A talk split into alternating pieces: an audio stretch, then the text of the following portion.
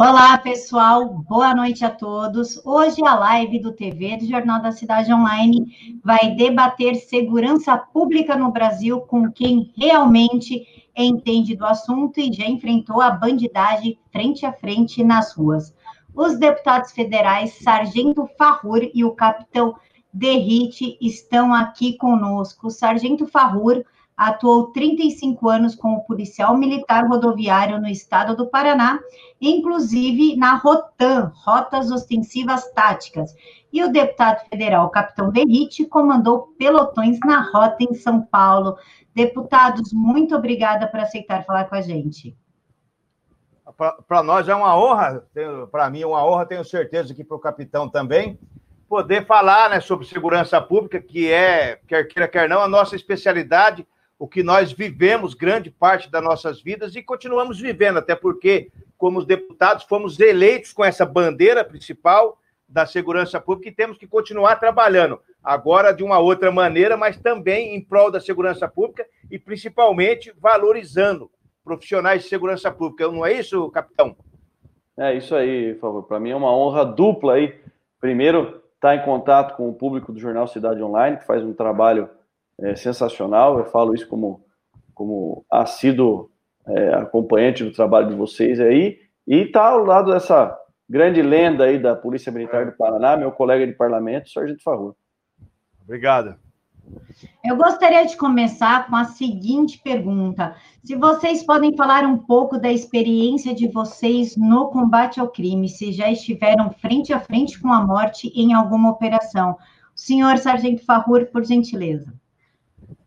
Olha, devido ao, ao longo tempo em que eu trabalhei é, no, no, serviço operacional, sempre na linha de frente do combate ao crime, já tive várias vezes frente a frente com a morte, é, troca de tiros com bandidos, às vezes até de forma inesperada, perseguindo veículos na rodovia, é, é, de forma contumaz, eles, eles fogem, abandonam e vai ver, tem cigarro, tem droga, e uma determinada ocasião aí, pouco antes da, da minha ida para a reserva, um, nós perseguimos um veículo, demos sinal de parada, ele desobedeceu, aí perseguimos, era um veículo Astra, e ele parou às margens da rodovia e eu pensei, vai abandonar e correr para o mato.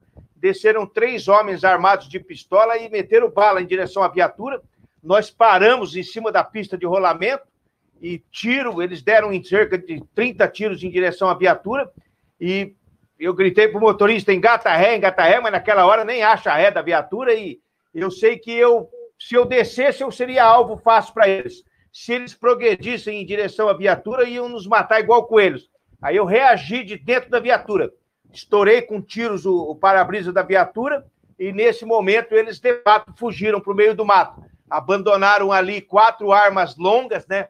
Fuzis, é, escopetas calibre 12, carabinas e pistolas e também é, máscara balacrava para tampar o rosto durante assalto, um colete, inclusive, com, com artefatos explosivos e um temporizador que eles usam para colocar no, no, no, parente da vítima, para pedir que abra o cofre, eles colocam dois minutos para explodir, e se não abrir o cofre, explode, o cara fica desesperado. Então, quer dizer, eram assaltantes que tinham acabado de, de roubar uma residência, e eles enfiaram bala em cima da gente. Nós achamos depois cerca de 30 cápsulas de pistola 9mm jogadas ali, que elas, elas são ejetadas após o, o disparo. Achamos também 11 miguelitos, que é um artefato é, de ferro com pontas de prego para todos os lados. De qualquer maneira que ele cai na pista, ele fica com a ponta para cima, que eles jogaram durante o trajeto para tentar furar, estourar os pneus da viatura, mas não conseguiram, não pegou nenhum no pneu da viatura, por nossa sorte. Senão, naquela velocidade, poderia até capotar ou sair fora da pista. Enfim, essas pessoas, no primeiro momento, fugiram e, posteriormente, com o apoio de outras equipes, foram presos alguns dias depois. São assaltantes perigosos que estão trancafiados ainda.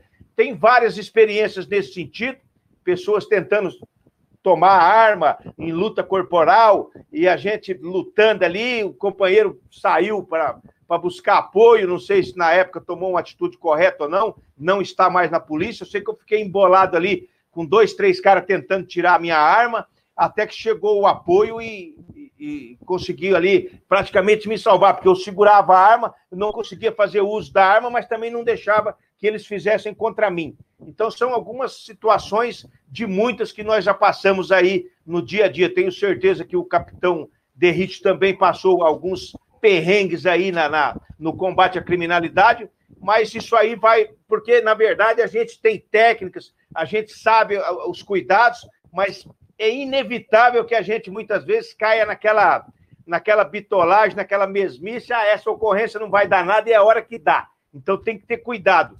A pessoa menos suspeita que você vai abordar, que você acha que não vai dar nada, é o cara que pode te matar. Então, cuidado sempre, e, e os perrengues foram muitos aí nos meus 35 anos de trabalho. Graças a Deus estou vivo aqui. Sofri cinco infartos, três dentro de viatura, mas foi mais de raiva de bandido do que propriamente deles ter me atingido. Capitão Derrite, por gentileza.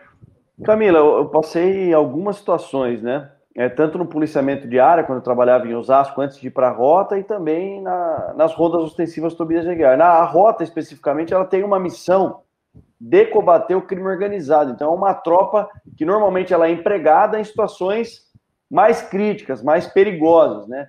É, como o próprio Sargento Favor comentou, foram inúmeras as situações aí que estivemos perto é, de conhecer a morte, mas nós vencemos a morte. Uma delas, eu me recordo, Favor falou de roubo à residência, eu me recordei de uma ocorrência no Jardim Arpoador, na zona oeste de São Paulo, onde a rota estava sendo empregada ali na, na região do Morumbi, por conta do, do, dos casos de roubo a residência que estavam elevados, enfim.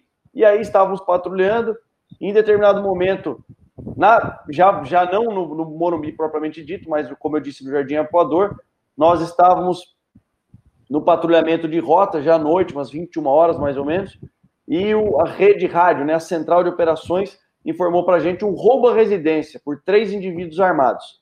Esses três vagabundos aí, eles tinham feito uma família toda refém, uma família de japoneses, inclusive efetuaram várias coronhadas nas vítimas para que pudessem fornecer a senha dos cartões é, é, bancários que já estavam na posse dos criminosos e a vizinha, ela percebendo esse movimento estranho, os barulhos, ligou o 90 e quando é, a central de operações informou a, a, rua, a minha viatura, a minha equipe estava a um quarteirão de distância, chegamos rapidamente.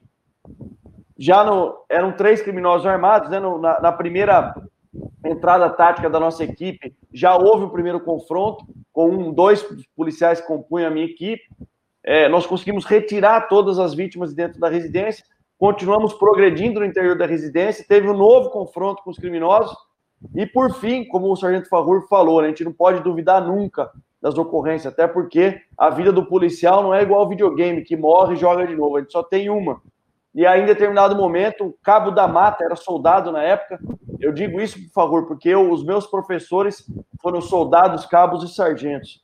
Ele, em determinado momento, eu já querendo encontrar o terceiro indivíduo, ele colocou a mão no meu peito, trouxe para trás do escudo balístico, e ali a gente progrediu no último ambiente que faltava fazer a varredura, né, o fatiamento, e o criminoso estava armado com uma pistola Glock, efetuou quatro disparos, dois pegaram na parede atrás da gente, dois no escudo balístico, que o cabo da mata me colocou atrás ali do escudo, e aí foi o momento que eu tive a oportunidade de me abrigar e fazer o uso da, da metralhadora é, claro, em legítima defesa, e esse vagabundo aí, junto com os outros dois, eles não se encontram mais nesse plano, né? Morreram, graças a Deus, os policiais foram salvos, mas essa foi uma ocorrência que a gente, de fato, se não fosse a experiência do Cabo da Mata ali, de, de até me segurar um pouco para usar de fato as técnicas necessárias, o, o pior poderia ter acontecido.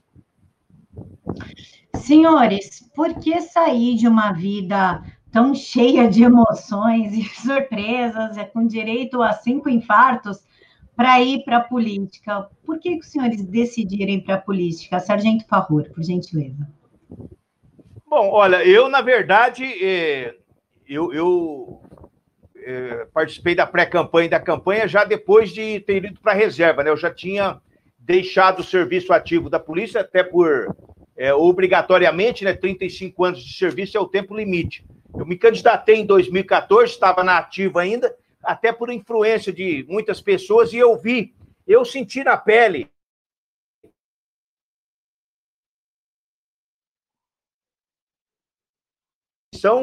Sofre, é, né, leis frágeis, leis fajutas, bandidos saindo da delegacia muitas vezes antes de, de, do policial terminar a documentação. Então eu vi que eu poderia fazer algo mais, né, algo mais do que simplesmente prender o, o bandido na rua ou mandar ele para o inferno. Eu poderia fazer mais em termos de legislação. Não é tão simples, não é tão simples como muitos pensam. O capitão sabe disso, está lá dentro. É, são 513 deputados, cada um com a cabeça. Tá? Projetos, milhares de projetos, muitos parecidos, né, que vão sendo, é, sendo apensados uns aos outros, mas muitos também, como principalmente da minha parte, a grande maioria, em desfavor de criminosos. Né, em desfavor de criminosos. Então, eu em vez de, me, de ir para a reserva, entre aspas, me aposentar, eu pensei, o que, que eu vou fazer? Vou ficar em casa infernizando a família, pisando no chão molhado que a mulher acabou de limpar, ou eu vou fazer mais alguma coisa? Vou fazer mais alguma coisa. Vou lá para a Câmara Federal. Se for vontade do povo, vou lá infernizar um pouco aqueles malucos lá. E lá estou. A pandemia agora tirou, tirou nós um pouco daquele convívio diário, né? Com aquele convívio mais aquela, aquele, a gente sente falta, viu? Daquela muvuca lá, de, de, a gente vê o pessoal da esquerda lá falando as abobrinhas deles lá e dá vontade de você subir na hora, mas tem que esperar chamar. É, é complicado, dá vontade de pular na garganta de um lá e, e até o, o meu partido ele fica atrás do PT. Ele fica atrás do PT né, pelo número da bancada, ele fica sentado atrás do PT, os integrantes do meu partido. E eu fico lá do outro lado. Eu falei, não vou ficar perto dessa raça aqui, não. Eu pego e fico lá do outro lado. Eu falo pro pessoal do meu partido, não é indesfeita vocês, não. É que se uma câmara de TV mostrar o PT aqui, vai mostrar eu lá e eu não vou me sentir bem. Eles vão pensar que eu bandiei de lado, e isso nunca vai acontecer. Porque aqui é Bolsonaro firme, aqui é segurança pública, aqui bandido bom é bandido morto. Capitão Derrite, por gentileza. Ah, Camila, eu um dos grandes influenciadores aí, é, ao contrário do, do Sargento Farrura, eu estava no serviço ativo, né? Então, uma série de fatores influenciaram a minha candidatura, a minha, a minha, o pleito eleitoral. Primeiro, que eu sou vítima, sou aquele policial que foi vítima do sistema, que me tiraram do serviço operacional, daquilo que eu mais gostava de fazer, que era caçar vagabundo na rua, eu fui tirado do serviço operacional justamente pelo número de ocorrências com evento morte de criminosos. Uma política covarde que tira bons policiais da rua. Não estou aqui me julgando melhor do que ninguém, mas eu não tinha nenhuma punição, inúmeros elogios, vários confrontos e me tiraram é, das ruas por ser um policial que enfrenta a criminalidade. Então já estava proibido de trabalhar no serviço operacional. Além disso, eu, eu tenho muita amizade com com o Eduardo e com o Jair Bolsonaro, assim como o Sargento Favor também, e por influência deles, convite direto do Eduardo para que eu me candidatasse a deputado federal, e também do próprio presidente, eu recebi eles em dezembro de 2016 no quartel que eu comandava, com essa, essa sugestão para que eu me candidatasse e entrasse nessa luta política, pois o presidente precisaria de apoio aqui na Câmara Federal eu tive uma longa conversa com a família, já tinha também a formação jurídica, né? sou formado em Direito, além da Academia do Barro Branco, aceitei o desafio e, e, e como o Favor falou, a nossa intenção é sempre dar uma retaguarda, um respaldo jurídico para o agente de segurança pública do Brasil e, na medida do possível, sempre endurecer a legislação criminal para vagabundos, que tem uma série de benefícios no nosso país, mas como o próprio Favor disse, não é fácil aprovar essas legislações, porque muitos deputados defendem criminosos aqui na Câmara Federal. Com certeza. Senhores, a pergunta é da Mônica Pitts, e ele está perguntando o seguinte: os deputados, o que os senhores acham do STF proibir a ação da polícia nas favelas do Rio de Janeiro? Eu já me manifestei em redes sociais contra isso. Eu acho um absurdo, um absurdo sem tamanho. É, uma, é, uma, uma loucura né, por parte de, de alguns dos ministros, né, que, que, porque um determinou e os outros aprovaram.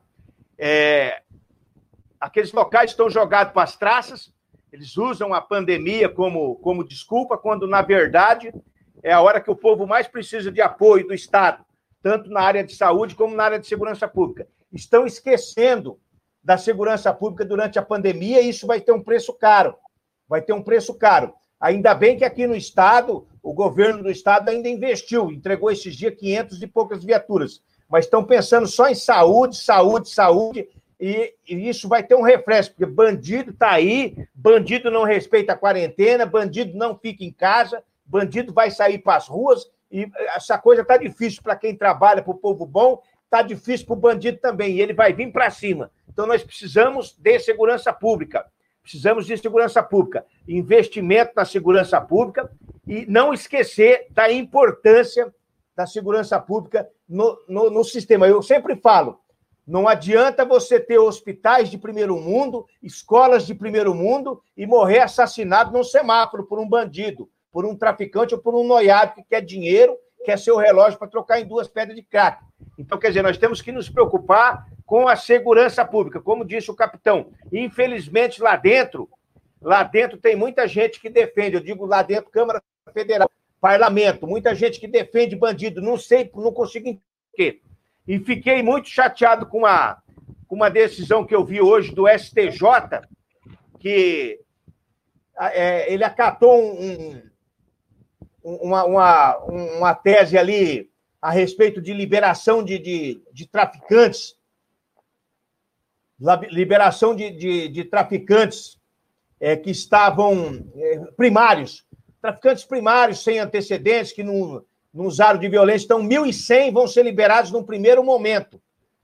1.100 vão ser liberados num primeiro momento, já, já na, na por, por força desse, desse, dessa decisão do, do, do STJ. Então, quer dizer, são 1.100 bandidos que vão para as ruas, 1.100 bandidos que vão para as ruas infernizar as pessoas. Pode ter certeza disso, porque a lei prevê que eles fiquem presos, eles fiquem presos é, quando são fragados traficando drogas. E agora vão para a rua, não vão começar a cumprir pena presa, a não ser que eles tiverem, é, é forem é, é, reincidentes ou coisa parecida. Mas é claro, esse traficante é o que está na ponta da, vi, da, da, da, da vila, é, traficando, vendendo a droga. É ele que vicia o teu filho, teu neto, é ele. Então, é porque ele foi pego com pouca droga, acha que ele é, ele é menos ofensivo. Mas ele é muito ofensivo. Por quê? Porque o traficante maior não aparece. Então, esses pequenos traficantes é que infernizam nos bairros. E esses vão tudo para a rua. Não vão, não vão começar a cumprir pena em regime fechado. Isso aí é um absurdo, um absurdo. Tal qual esse absurdo do STF proibir operações no Rio de Janeiro. Eu vi um caso esses dias de um caminhão, estava a 200 metros de um batalhão, mas numa área onde bandidos têm armas de guerra, e, o, e, o, e a vítima do, do dono do caminhão localizou o caminhão, tinha sido roubado há dois dias, e falou para o pessoal do batalhão ir lá, o pessoal falou: nós não podemos, que para ir lá tem que ter uma operação. Por quê? Porque eles têm armas de guerra e o STF não permite esse tipo de operação. Então, quer dizer, um absurdo. Capitão Derrite, por gentileza. Ó, oh, Camila, concordo com tudo que o, que o Favor pontuou aí. Eu queria só fazer um, é, uma análise, até contextualizar. Além do STF, nós tivemos, nesse ano aqui, durante o período da pandemia, a resolução 62 do CNJ, que é uma espécie de uma orientação do CNJ, Conselho Nacional de Justiça, que orienta para todos os juízes e as comarcas do Brasil a flexibilização de penas, é, de, do cumprimento de penas provisórias, elas serem transformadas em prisões domiciliares para vagabundos. Com essa orientação do CNJ, nós tivemos mais de 40 mil, é isso mesmo, 40 mil criminosos que estavam cumprindo pena que foram soltos durante o período de pandemia, sob a alegação ah, é o perigo é o coronavírus. Ora, se o perigo é o coronavírus, deixe eles trancados lá, sem a visita, sem visita nenhuma, nem íntima, e muito menos a outra, enfim, para que não tenha o perigo de, de contágio. Ao contrário disso, o que, que o nosso, a, a, nossa resolução aí, nossa não, porque eu não faço parte disso, mas o que, que a resolução 62 do CNJ fez?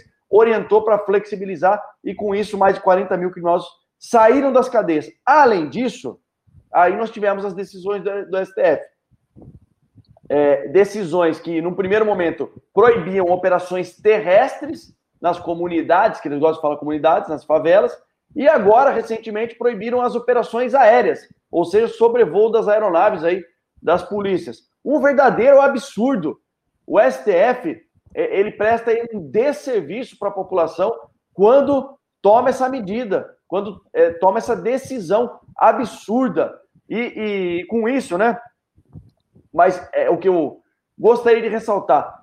Não foi da, da cabeça de livre-arbítrio de nenhum ministro do STF, que eu não tenho apreço por nenhum também, mas não estou aqui defendendo o ministro do STF, não. Por que, que eles tomaram essa decisão? Foi o pedido de um partido político. É. Partido Socialista Brasileiro fez esse pedido para proibir as operações da favela. Olha, com que. Qual intuito será que é do Partido Socialista Brasileiro impedir que a polícia entre na favela? Aí eu deixo é, é para vocês refletirem sobre isso. Então, é, infelizmente, o Poder Judiciário vem prestando um desserviço para a nossa população já há um bom tempo. Além da política é, desencarceradora da, de boa parte do juiz, eu não quero aqui generalizar e falar de todos, mas está difícil. O policial sofre muito com isso. Certamente, aí, depois, se for o caso, a gente quiser tocar no, no tema da audiência de custódia também, é outro, é outro absurdo na nossa legislação, que, na verdade, foi um tratado internacional, enfim, e o Brasil é signatário. Fica difícil a gente se livrar dessa, desses acordos internacionais quando eles entram na nossa legislação, que eles têm uma força de lei é, é muito grande. Enfim, mas respondendo especificamente essa questão do STF, é, é um ministro prestando um desserviço é, de um pedido de um partido socialista que não quer a polícia na favela, ou seja, então ele deve estar defendendo, deve estar defendendo os criminosos. Né? Senhores, antes da, de fazer a pergunta sobre as saidinhas, o João Moisés está perguntando como está a PL que quer acabar com a nossa profissão de bombeiro civil, se há alguma possibilidade dessa PL passar.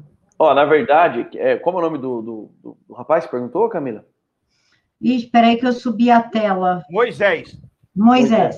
Na verdade, Moisés, você pode ficar muito tranquilo com relação a isso. Vou até tomar a liberdade de responder aqui do Farrur. Eu sou presidente da Frente Parlamentar é, é, de Bombeiro, do Sistema de, de, Segurança contra Incêndio. Eu fui bombeiro os últimos quatro anos da minha carreira. Me tiraram do policiamento, não deixaram mais trabalhar. Eu fui para o bombeiro e fui muito feliz. Não é verdade que, essa, que esse projeto de lei quer acabar com a profissão do bombeiro civil.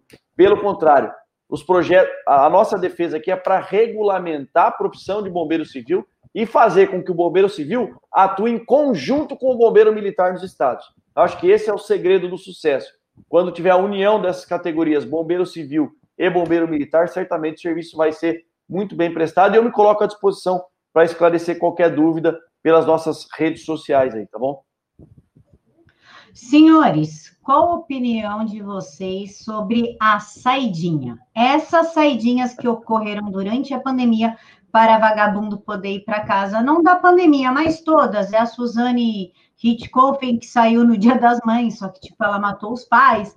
Temos a Nardone, que matou uma criança, mas sai para ver os filhos. Como é que os senhores vislumbram essa ideia de saidinhas? Sargento Farrur, por gentileza. Olha, a única saidinha que eu apoio é que teve um ex-deputado corrupto aqui no Paraná que estava preso e deu um problema nele lá dentro da cadeia e saiu para o cemitério, morreu. A única saidinha que eu apoio de preso é sair para o cemitério. Fora isso, eu acho uma, uma bagunça, uma, perdão da palavra, uma putaria. Isso aí não pode acontecer. É, é, as vítimas, família das vítimas sofrendo e o vagabundo solto na rua numa boa. Então, quer dizer, eu sou contra isso aí. Claro que as progressões de penas existem e tal, mas elas têm que ter um, um determinado prazo estipulado e não antes problema de pandemia, porque vai pegar igual fizeram. Soltaram, aqui no Paraná, soltaram chefes de facções criminosas. Chefe de facção criminosa. O cara com 24 horas rompeu a tornozeleira e vazou. O cara vazou. Claro, você acha que o cara vai esperar? cara está com 20 anos de cadeia no lombo, um monte de processo que vai dar mais, mais 30. O cara, e, e o que, que você acha que esse cara está fazendo? Trabalhando honestamente? Esse cara está chefiando a, a facção dele. Então, quer dizer, um absurdo, um absurdo essa saidinha, esse qualquer tipo de saidinha, principalmente saidinha do dia dos pais, dia das mães, para aquela vagabunda que mandou, matou o pai e a mãe, pelo amor de Deus, pelo amor de Deus. Então, quer dizer, o pessoal, alguns juízes, infelizmente, eles, eles perderam a noção, perderam a noção. Hoje o STJ liberou aí não sei quantos mil traficantes aí no estado de São Paulo, e isso aí vai acabar virando para o Brasil inteiro. Vocês precisam ver a narrativa deles. Mais triste do que liberar o traficante é a narrativa deles. Eles falam em encarceramento, como se eles estivessem falando de bebês indefesos, de crianças ou de idosos que trabalharam a vida inteira e pagaram impostos. Estão falando de vagabundos, seus juízes, seus ministros do STJ. Vocês estão falando de vagabundo, encarceramento. Por que, que eu não sou encarcerado? Porque eu não cometo crime. Quem comete crime tem que ser encarcerado é principalmente tráfico de drogas, é claro. Eu não estou falando aqui do cara que pula o varal e rouba uma, uma cueca porque está sem, não. Eu estou falando de traficante vagabundo, porque é primário e está com pouca droga. Você acha que ele vai carregar uma mochila com 50 quilos nas costas para vender para o teu filho? Ele vai carregar 5, 10, 15 pedras. Larga em mão de ser trouxa. Larga em mão dessa política de encarceramento. Tem que encarcerar e matar vagabundo. Vai pra puta que pariu, juizada dos infernos, puxar saco de vagabundo. Capitão Derrite, por gentileza. É, a saída temporária, essa, isso é um. Assim, se você fizer uma enquete e, e cada 100 cidadãos aí brasileiros, se tiver um que concorde com esse absurdo, você me apresenta. Porque até hoje, até onde eu, eu, eu, eu eu passei por onde eu passei, eu nunca vi ninguém que concorda com esse absurdo. Só criminoso e advogado de criminoso. Eu tenho um projeto de lei, o Camila, que é o 4086 do ano passado. Aliás, foi no começo da nossa, do nosso mandato, que é que visa extinguir a saída temporária, entre outros, né? Mas aí eu te pergunto, isso daí prospera? É colocado em pauta para votação? Porque eu duvido, eu quero, queria ver quem ia ter coragem de votar para manter, continuar com essa saída temporária. A, a, progressão de pena no nosso Brasil, nosso ordenamento jurídico, a lei de execuções penais, ela é um verdadeiro mel na chupeta para o criminoso. Parece que foi feito nem pela mãe, pela avó do bandido, para beneficiar o criminoso. E nós temos, eu tenho certeza que o Favor também tem inúmeros projetos de lei para enrijecer, endurecer a legislação, a lei de execuções penais, a legislação penal. Nesse caso aqui, para extinguir as saídas temporárias. Só que a gente não vê isso prosperar. Então, é, é, por mim, isso não deveria existir. Criminoso cometeu o crime, não tem essa de. Nós temos assim é, o cúmulo do criminoso cumprir um sexto da pena dele e já é colocado em liberdade. Isso tem que acabar. O criminoso tem que cumprir 100% da pena.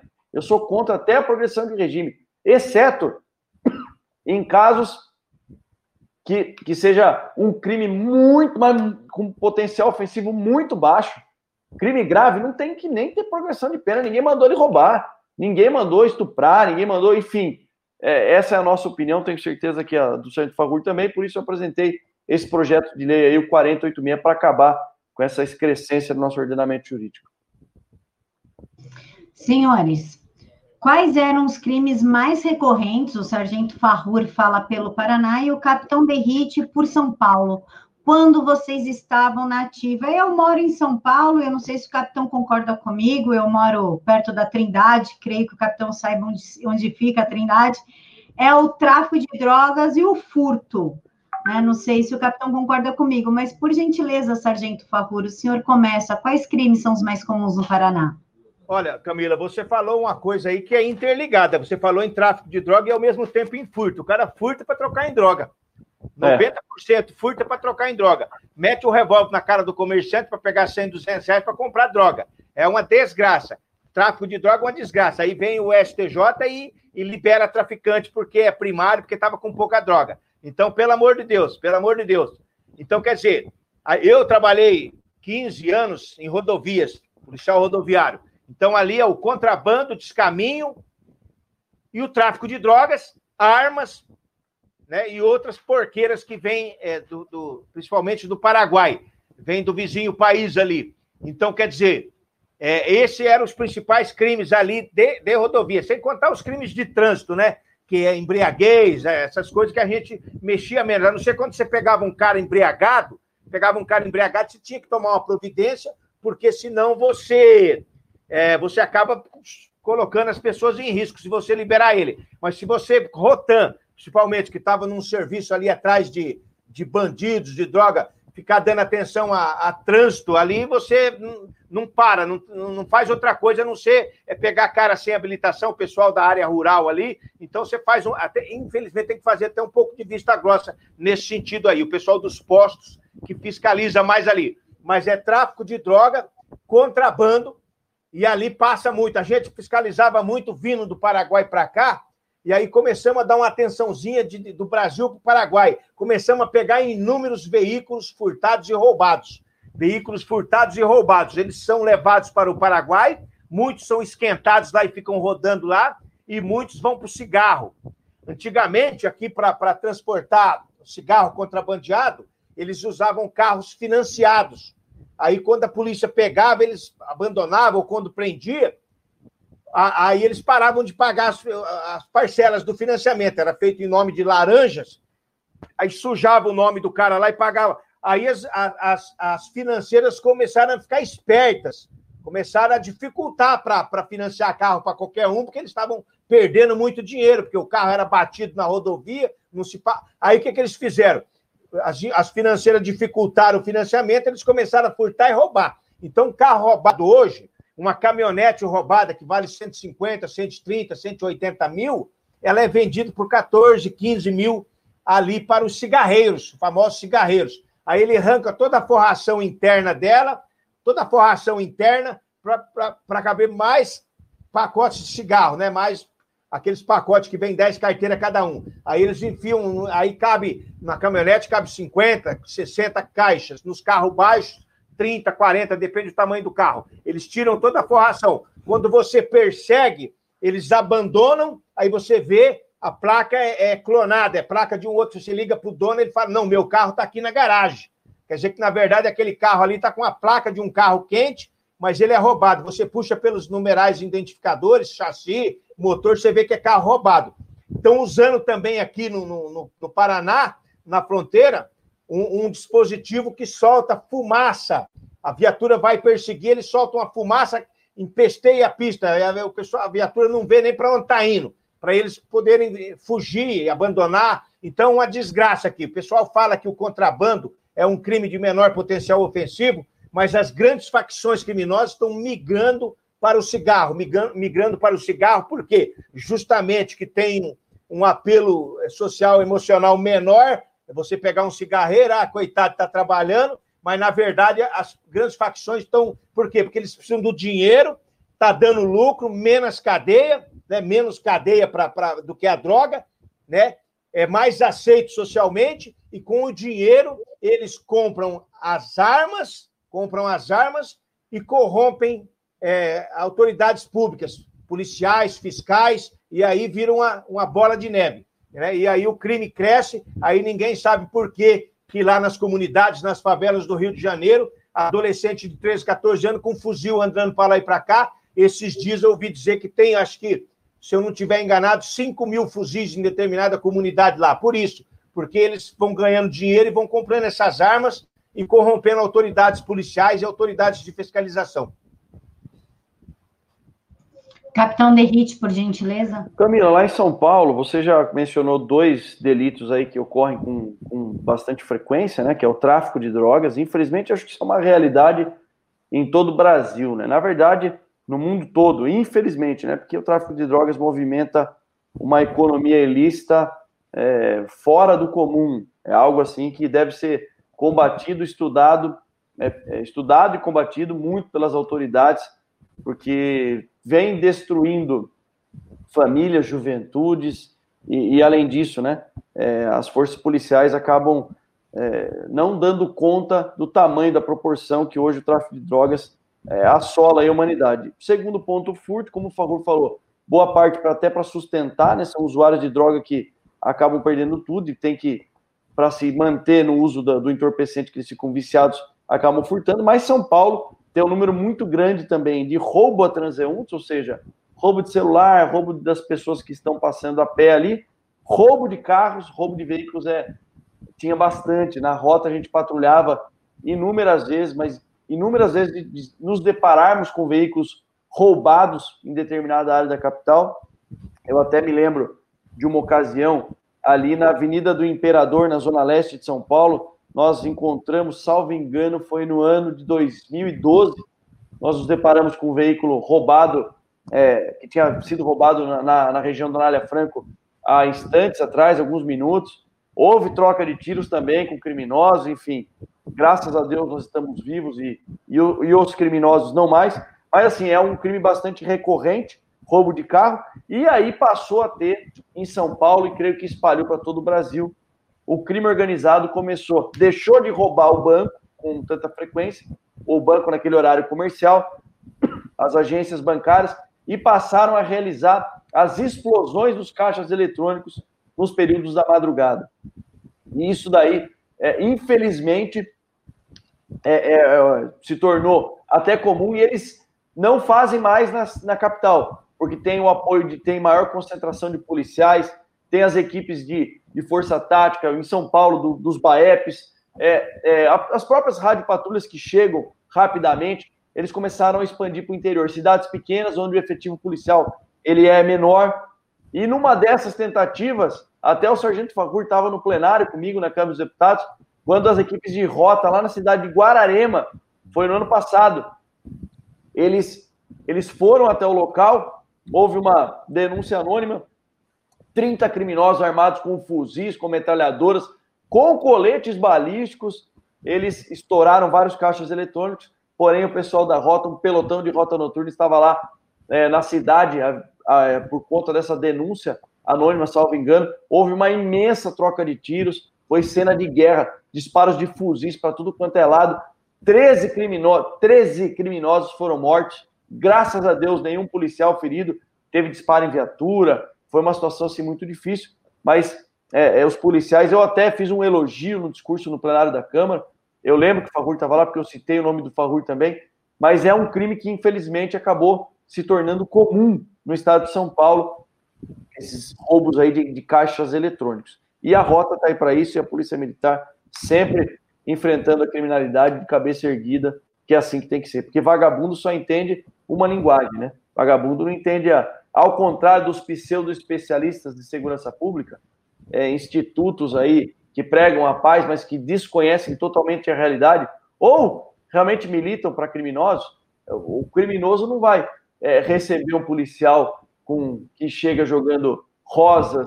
O, o policial ele embica a viatura, ele se aproxima de uma, de uma comunidade, ele já toma tiro. E ele só ele tem que responder, é claro, em legítima defesa, na, na mesma altura ou até com energia superior. Então é isso daí, Camila. Inclusive, capitão, o caso do Pesseguini, né, do Marcelo Pesseguini, veio por conta da esposa dele presenciar policiais roubando caixas eletrônicos, né? Ela ficou sabendo do esquema do 13 terceiro, do, do 18 né, BPPM, e ela acabou morrendo, né? E daí era é, é importante essa, essa fala sua, porque tudo começou quando a, a esposa dele fez uma denúncia de ex-policiais criminosos, na verdade, né, Camila?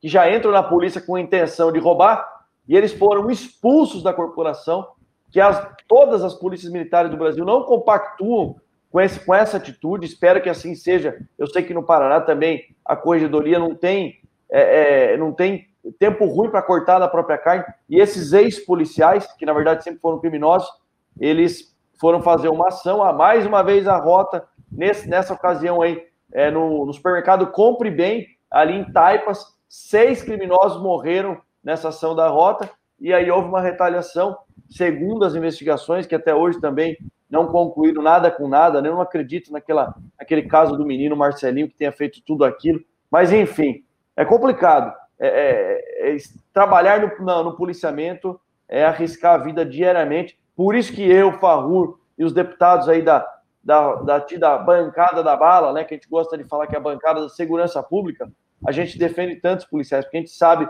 o risco que esses homens e mulheres passam aí diariamente. Na verdade, não passam risco, né? Morrem. A gente tem no Brasil um índice absurdo. Já tivemos o índice mais é, de um policial por dia morto em serviço, ou seja, mais de 365 policiais em um ano. Então a gente vai defender sempre esses heróis aí, viu, Camilo? É, foi um dos primeiros casos que eu cobri como jornalista. Se eu fui ameaçada, imagina a esposa do Marcelo Pesseguini que sabia da ação, né? É. Mas já vou aqui já pegar o gancho que a gente está falando de criminosos e segurança pública e o Ministério da Justiça que comprou tablets para os presos falarem com as famílias durante a pandemia, lembrando que tem muitas crianças que sequer têm um celular para conseguir assistir às aulas via EAD. E o Mandetta gastou mais de 5 milhões de reais comprando gel lubrificante para os detentos em 2019. Vocês acham que os presos realmente estão sendo bem tratados, tendo acesso a tablets, a gel lubrificantes? E já emendo aqui com a pergunta do Me Escuta uma vez, a avaliação dos senhores sobre o Ministério da Segurança e Justiça do atual governo. Sargento Favor, por gentileza. Olha, eu acho que essa essa compra de tablets aí, ela foi é, antes dessa atual gestão, né, de, de, do Ministério, né? Eu acho, eu critiquei bastante, aí eles deram uma justificativa lá que não colou, eu não concordo de maneira nenhuma, e esse negócio de gel lubrificante aí, pelo amor de Deus também, né? Tudo tem, tem limite. Eu não concordo, não. Eu acho que eu já falei uma vez é, no, no, no, plenário da Comissão de, de Segurança Pública e Combate ao Crime Organizado que o preso ele tem que ter direito só a água, oxigênio e alimentação. Fora isso, ele tem que ter direito a mais nada. Mais nada. Ele é um cara que errou e tem que pagar. Porque se você transformar a cadeia em spa, eles vão querer voltar. Aí já voltam hoje, que a cadeia é ruim, todo mundo reclama que está lotado, está doente, está não sei o quê, sai para a rua, não fica uma semana e já volta a cometer crime. Então quer dizer que não está tão ruim assim. Então você tem que endurecer para o cara ter pavor da cadeia, pavor, e não querer voltar. Então, eu agora, com relação ao Ministério da Segurança e da Justiça atual, eu acredito que tem sim mão do, do, do ministro, do pessoal técnico ali, grandes operações que estão acontecendo aí. A polícia, a polícia federal está indo para cima. Eu tenho elogiado a polícia federal, a polícia rodoviária federal tem dado cada cacetada aí nos, na bandidagem aí, tráfico, armas, apreensão de ouro, pedras preciosas. Ó, esse pessoal está de parabéns, tá? Eu acredito que é, tem as mãos aí de, também da, da, parte de, de que dá sustentação, né? É a, a, parte burocrática do negócio ali, que é o Ministério. Então, eu acredito que essas. Nós tivemos uma operação aqui da, da Polícia Federal hoje pela manhã, aqui em Maringá, com apreensão de veículos de luxo, veículos no valor de 2 milhões, 3 milhões, é, é, burlando aí o fisco né, burlando o fisco, fazendo aí umas transações é, internacionais aí que burlava a, a, a, o fisco, a Receita Federal. Então, uma ação da Polícia Federal, conjunta com a Receita hoje, apreendeu seis ou sete veículos de luxo, parece veículo de, de filme americano. Está tudo lá no, no pátio da Polícia Federal. Aprenderam aí não sei quantos milhões também bloquearam das contas dos, dos caras que fazem esse tipo de, de crime aí dois anos de investigação. Então, acho que o Ministério está de parabéns, o Ministério está de parabéns. É, até nós estamos esperando, eu, que, que, das minhas emendas impositivas, eu destinei grande parte da verba, mais de 60%, é, para a segurança pública. Esse dinheiro ainda está amarrado lá, não foi liberado até façam uma cobrança pública pessoal do Ministério. Gente, eu preciso desse, dessa liberação para comprar fuzil, metralhadora, pistola e viatura para a policiada trabalhar e matar bandido aqui. Vocês estão empatando aí, o ministro, dá um, dá um pega para mim aí, faz favor aí. Eu não sei o que está acontecendo aí, talvez é porque estão dando prioridade com a grana aí para combate ao Covid, que também não, não é né, de todo mal, mas segurança está precisando. Ah, nós tivemos a morte de um policial civil aqui, Camila, acho que anteontem, ele, ele morreu a hora que ele foi. Inclusive, ele foi liberar uma merda de um preso que estava com um entorpecente. O delegado falou: ó, traz o preso para assinar um termo circunstanciado que eu vou liberar ele. O que, que o cara fez? O cara tomou a arma do policial civil, deu vários tiros no policial civil e matou, e depois deu um tiro no ouvido, né, tirando a própria vida. O policial estava trabalhando sozinho, porque não tem efetivo. Polícia Civil não tem efetivo aqui. Então, um monte de concurso, de gente aprovada em concurso já, que não é chamado. E agora, em concurso que ia ter para a Polícia Civil, essa porcaria dessa pandemia travou tudo. Então, o secretário de Segurança Pública do Paraná, governador Ratinho Júnior, a Polícia Civil está jogada para as traças. Precisa de efetivo, convocar esse povo para trabalhar, para trabalhar, para combater a criminalidade. E a PM também, é claro. Capitão Derrite, por gentileza. É, as duas decisões aí, essa da, da questão de compra de gel lubrificante, isso pa parece piada, só não é piada porque é no Brasil, e só não é piada porque se isso realmente aconteceu, depois, né, tudo vem à tona e a gente descobriu quem era o verdadeiro ministro da Saúde que estava lá, que no caso era o Mandetta, e aí as máscaras foram caindo ao longo do tempo. Com relação ao Ministério da Segurança Pública, Justiça e Segurança Pública, acho que também vale isso, né?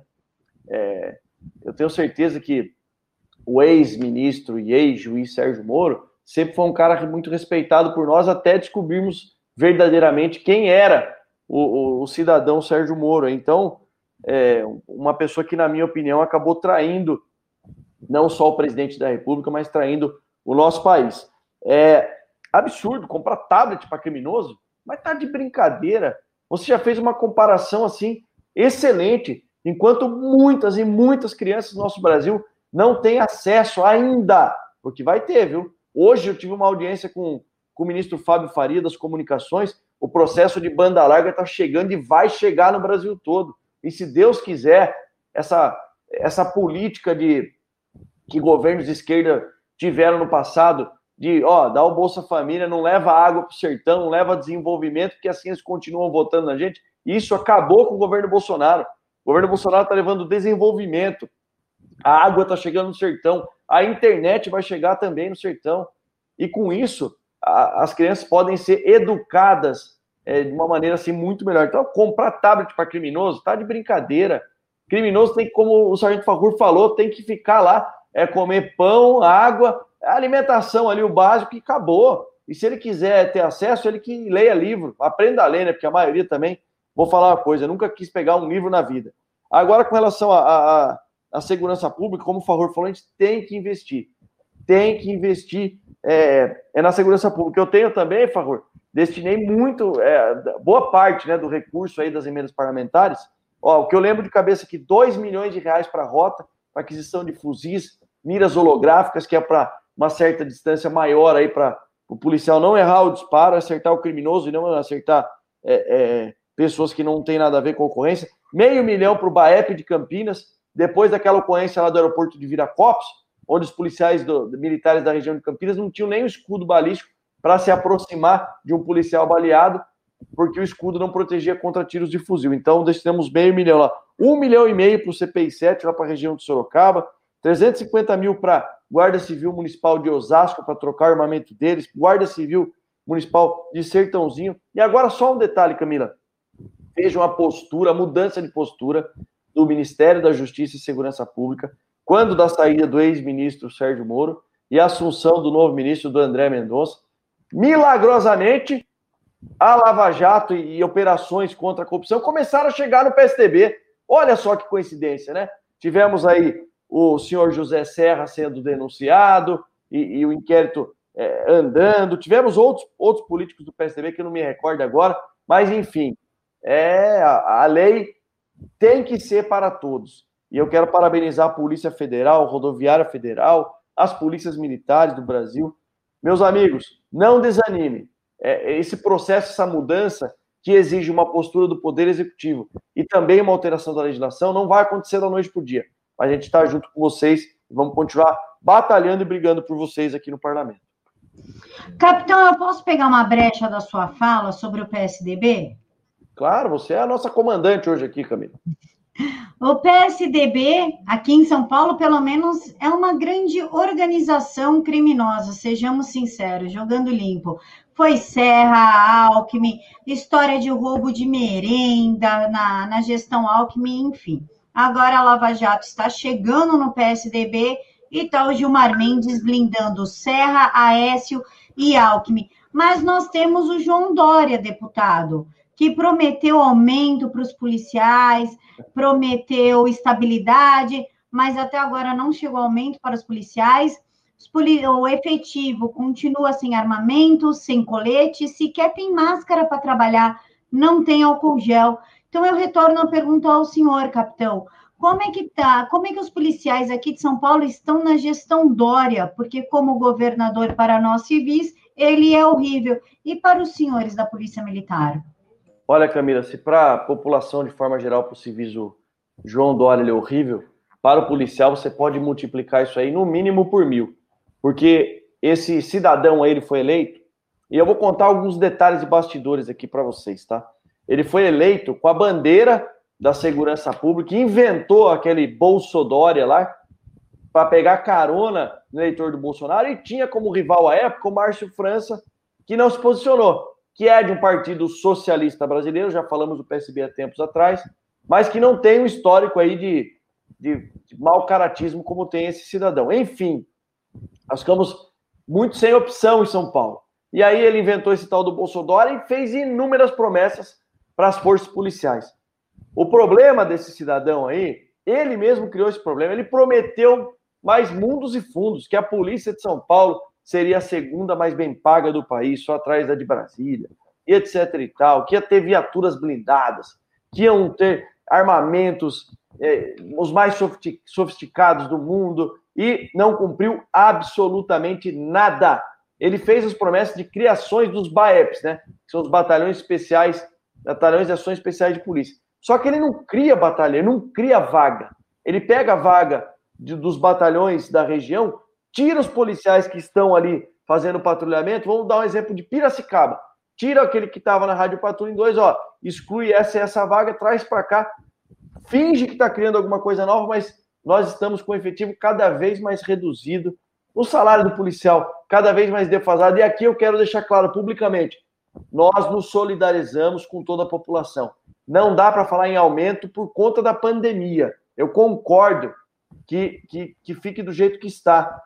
Mas esse, esse desgovernador aí de São Paulo prometeu, prometeu e não cumpriu absolutamente nada.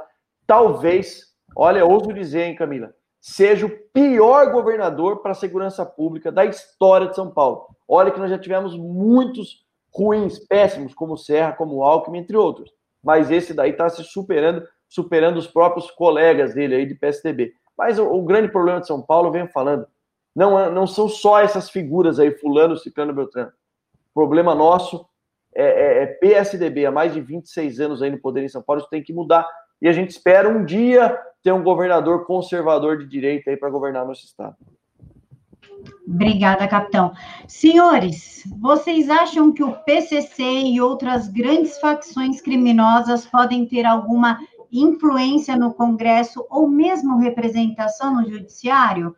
Alguns especialistas dizem que o Brasil está a um passo de se tornar um narco-país, citando exemplo aí, Venezuela e Cuba. No Rio, por exemplo, existem vários traficantes armados, mais armados do que os policiais. A Bolívia também é um narco-estado, narco-país. Os senhores acham que nós estamos chegando a esse ponto? Por gentileza, Sargento Favor. Olha, eu sou um ferrenho é, combatente da, da, das facções criminosas, né? Eu combato diuturnamente as facções criminosas. Eu acho que elas têm que ser enfrentadas com ferro e fogo antes que aconteça isso que você falou. O país está se tornando refém dessas facções. Todos os dias você ouve falar de ataques dessas facções, de ampliação dos domínios dessa, dessas facções, e o pessoal da, do judiciário ali, na, no, que nem Alice no País das Maravilhas, né? achando que está tudo certo, proíbe operações. Até o Marcola, que é tido aí como líder máximo do PCC, na verdade, ele é ele é uma figura simbólica do, do PCC. Eu tive conversando com eu tive conversando com agentes penitenciários, né, com policiais penais federais, estavam me falando da situação dele. O Marcola, se ele não tomar determinados medicamentos diariamente, ele defeca sangue. Ele está com um problema grave ali no intestino e tal, e aí o, o médico estava explicando o que, que era. Ele nega, mas é, é a pura realidade. Ele enfiava celular no fiofó para esconder celular no fiofó. E aí a bateria soltava né, aquela, aquele produto da, da bateria e aí causou um, uma desgraça, um mal nele lá, que ele está tá ferrado. E, e, eu estive lá visitando o Presídio Federal de Brasília, eu estive a, a cinco metros do, do Marcola, ele está numa situação lá e as câmeras pegam tudo, ele não tem contato é, com ninguém mais, é só através de, de vídeo monitoramento e as câmaras pegaram ele reclamando lá para outro preso na hora do sol, que eles tomam, pre... Eh, tomam sol em três presos da mesma galeria, ele estava reclamando que não está aguentando o repuxo. Não está aguentando o repuxo. Fez greve de fome esses dias e ele não está aguentando o repuxo dentro do presídio federal. Então, quer dizer, o que nós temos que fazer é no Brasil inteiro. Aqui no Paraná, o, a pessoa que coordena o sistema penitenciário diz que não tem como, não pode é, proibir visita íntima e tal, porque senão dá rebelião, dá não sei o quê. Quer dizer, esse povo tem que ser enfrentado. Acho que igual no Ceará, um secretário de segurança enfrentou, teve manifestação, eles atacaram, destruíram, explodiram ponte lá, algumas coisas lá, mas ele manteve, que era o isolamento de, de chefe de facções, transferência de chefe de facções. Então, o preso tem que ser tratado como preso, como bandido de alta periculosidade. O preso não tem que transar, transar dentro da cadeia. Quer transar, transa com o companheiro de cela. Não tem que levar mulher para transar, porque enquanto a vítima está aqui, o filho da vítima que morreu na mão do criminoso está aqui, passando necessidade, o vagabundo está dando uma trepadinha, pelo amor de Deus. Então nós temos que atacar primeiro os direitos, arranhar os direitos dessas pessoas. Parar de ser hipócrita. O, o, o ministro do, do, STJ falou hoje que ah, cabe à Câmara mudar as leis, nós temos que cumprir tal. Vocês têm que cumprir, sim. Só que aqui em Maringá, o tempo que eu trabalhei aqui, nós tínhamos quatro varas criminal. A lei era igual para todas. Mas se caísse na segunda vara do doutor Devanir Manchini, era cadeia para o vagabundo, cadeia. O advogado falava para a família na hora do fragante: se cair na segunda vara, pode preparar a pasta de dente, a toalha e o sabonete, porque vai ficar. Então a lei é a mesma. Então a lei é a mesma, é a caneta do juiz que muda. A caneta muda sim. Tem um delegado aqui em Maringá que autuou em flagrante um vagabundo aqui e falou a lei é interpretativa. Eu interpreto a favor da sociedade. Tem delegado e tem juiz que interpreta a favor do bandido.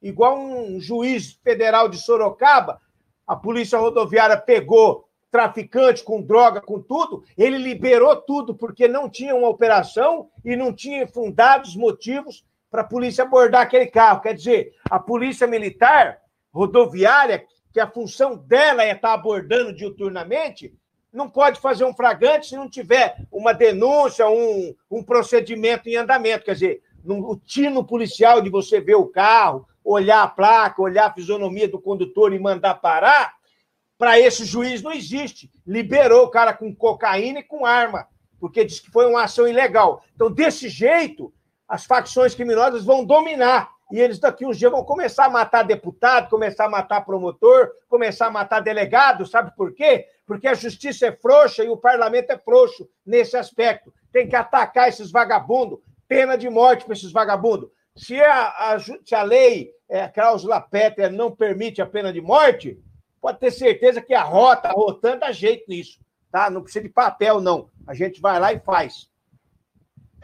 Por gentileza, capitão Derrite. Olha, a, a, a, per, a, pergunta, né, Camila, se, se o, o, PCC e outras facções criminosas podem ter alguma influência no Congresso Nacional ou mesmo no Poder Judiciário. Eu acho que, infelizmente, muitos deputados defendem criminosos.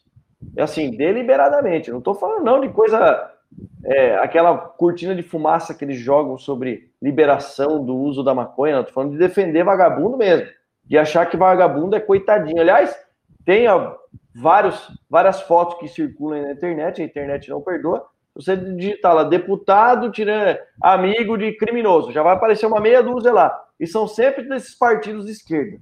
Então, não é, não é novidade que tem inúmeros deputados que defendem criminosos. Agora, a ponto de serem representantes dessas facções, graças a Deus, eu acho que isso ainda não ocorreu.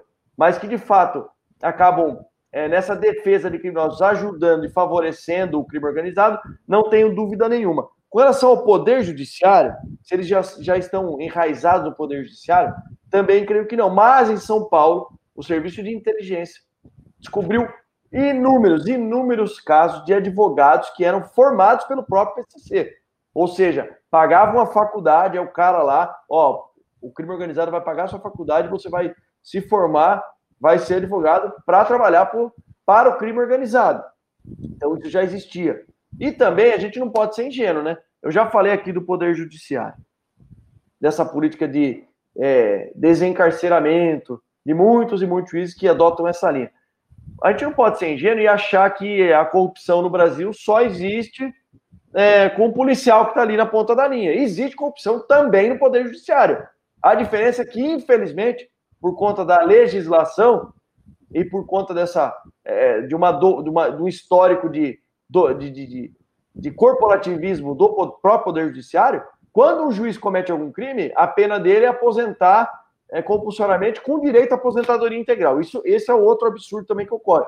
Mas existe corrupção no Poder Judiciário. E o crime organizado tem, movimenta muito dinheiro. Então, isso aí não sou eu que estou falando. Inúmeras investigações comprovaram isso. Do crime organizado pagar para juízes corruptos é, para obter uma sentença favorável em determinado caso. E, graças a Deus, agora para finalizar é, é, o contexto geral aqui, nós estamos evoluindo e podemos evoluir para um narco-país. Se o PT tivesse vencido as eleições em 2018, eu não tenho dúvida nenhuma que o caminho estaria sendo esse, com alianças é, contínuas aí com Cuba, com Venezuela, com as Farc da Colômbia, mas graças a Deus e ao presidente Jair Messias Bolsonaro e principalmente ao povo brasileiro, isso não aconteceu. E nós freamos essa, esse caminhar aí é, do Brasil é, para uma possível narco-nação, narco-país, isso não vai acontecer mais, se Deus quiser. Vocês do chat que estão aí impressionados que o PCC paga advogados, e isso é desde sempre. Quando eu fiz Mackenzie, tinha dois alunos do direito do Mackenzie que eram do, ligados ao PCC. Inclusive, o transporte aqui de São Paulo é liderado pelo PCC, gente. Então, é meio que normal, não é normal, né? Mas isso acontece e para todo mundo ver, né? Não, não tem mais vergonha. Senhores, a, per, a pergunta é do O Patriota. Sou polícia também e quero perguntar aos dois irmãos por que o Ministério Público gosta tanto de criminosos e já aproveito e peço para os senhores emendarem sobre a audiência de custódia. Por gentileza, sargento, favor. Com relação ao Ministério Público, eu, conheço grandes promotores, né, que, que, não gostam de criminosos, que trabalham é, bastante afinados com, com a polícia, mas infelizmente tem, né, aqueles que parece que defendem mesmo o, criminoso, são, é, dizem, ah, é legalista, legalista, bosta nenhuma, defende vagabundo mesmo, e ferra policial. Quando é o policial, nossa senhora, para ele, ele vira o demônio. Mas, no geral, não. No geral, o Ministério Público tem, tem o, meu, o meu respeito. É, eu, eu acredito que são ovelhas negras ali no meio, ali. No Judiciário também conheci grandes juízes, grandes juízes, como eu citei até agora um exemplo aqui. Então, eu, eu aqui em Maringá, então eu acho que não podemos generalizar, da mesma forma que não se pode generalizar no parlamento, né, que todos são ladrões, porque temos bastante pessoas lá que não são, são bem intencionados. Até eu acho que os ladrões que estão lá já era vagabundo aqui fora, ele não tinha oportunidade, né? Chegou lá, ele teve oportunidade. Então eu penso mais ou menos é, dessa, dessa maneira.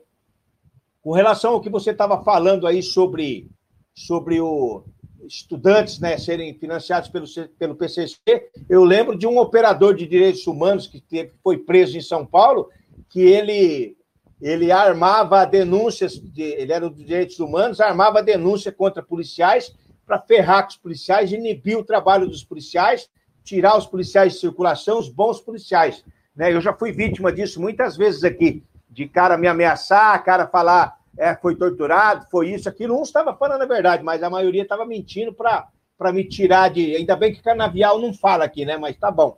E, vagabundo, vagabundo é isso aí, tem que ser tratado dessa maneira. Agora, Ministério Público, igual o policial perguntou aí, eu acredito que a maioria ainda trabalha, ainda trabalha de acordo. Pena que muitos ali pegam um traficante, um cara com um crime potencial, e o policial deu um tapa nele, aquele tapa que o policial deu no vagabundo passa a ser uma prioridade para aquele promotor, muito maior do que o crime daquele vagabundo ali. Então o policial já passa a ser o algoz da história. Isso aí eu sou terminantemente contra. Sou contra ferrar policial. Primeiro, vagabundo fala, vagabundo desafia, vagabundo ataca. Quando você perde a cabeça e dá um pescoção, parece que só mostra aquela parte ali, só aquela parte tem valor. tá? Então, vagabundo tem que ser no cacete e na bala. Mas, como instituição, eu acredito que o, o Ministério Público ainda, ainda é, é de bom grado para nós, ainda a maioria. E espero que continue assim. Né? Espero que continue assim.